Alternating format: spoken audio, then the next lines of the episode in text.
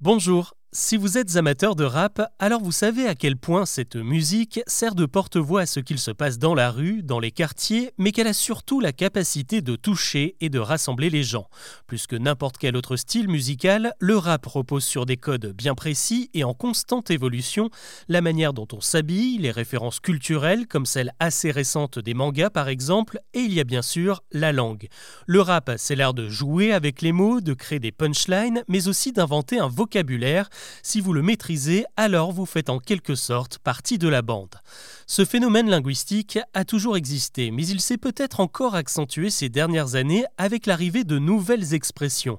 Il y a tout le lexique marseillais de Joule et de SCH avec leur gâté et leur viré en Y sur le vieux port. On peut aussi citer Aya Nakamura avec sa Puki et son Jaja, ou encore la popularité du terme moula qu'on entend un peu partout. Mais alors ça veut dire quoi la moula au juste? Et surtout d'où vient ce mot?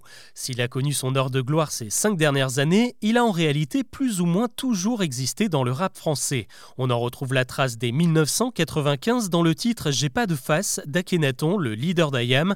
Le morceau n'a pas eu la résonance d'autres titres sortis au même moment comme Bad Boy de Marseille.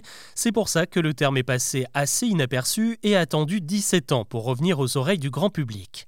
En 2012, c'est Booba qui le réintroduit dans son hit Caramel. Je dois faire du bif, de la moula, du caramel.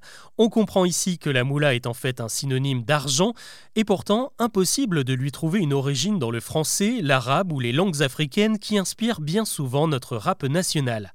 Mais ce serait oublier l'influence de l'anglais, et bien sûr celle de la musique américaine, car oui, le copyright de la moula se trouve de l'autre côté de l'Atlantique, où des artistes comme Notorious B.I.G. l'utilisaient à peu près à la même période qu'Akhenaton.